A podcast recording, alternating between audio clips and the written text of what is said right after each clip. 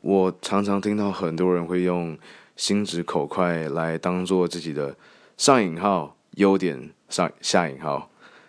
呃，他们认为我有话直说是对你最好 no bullshit 的一个做法，但是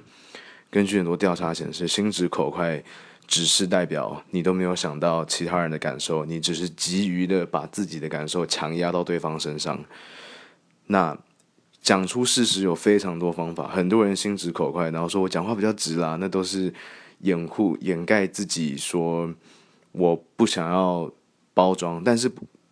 不想要包装的间接反向解释就是，你可以说他很真诚，但是他没有想到其他人对于接收这些资讯的感受，他只想到想要把自己的东西推到别人身上。对我来讲，心直口快是